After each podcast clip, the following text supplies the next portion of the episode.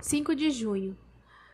Mas eu fui, mas eu já observei os nossos políticos. Para observá-los, fui na Assembleia, a suru, sucursal do purgatório, porque a matriz é a sede do serviço social, é a sede do serviço social no Palácio do Governo.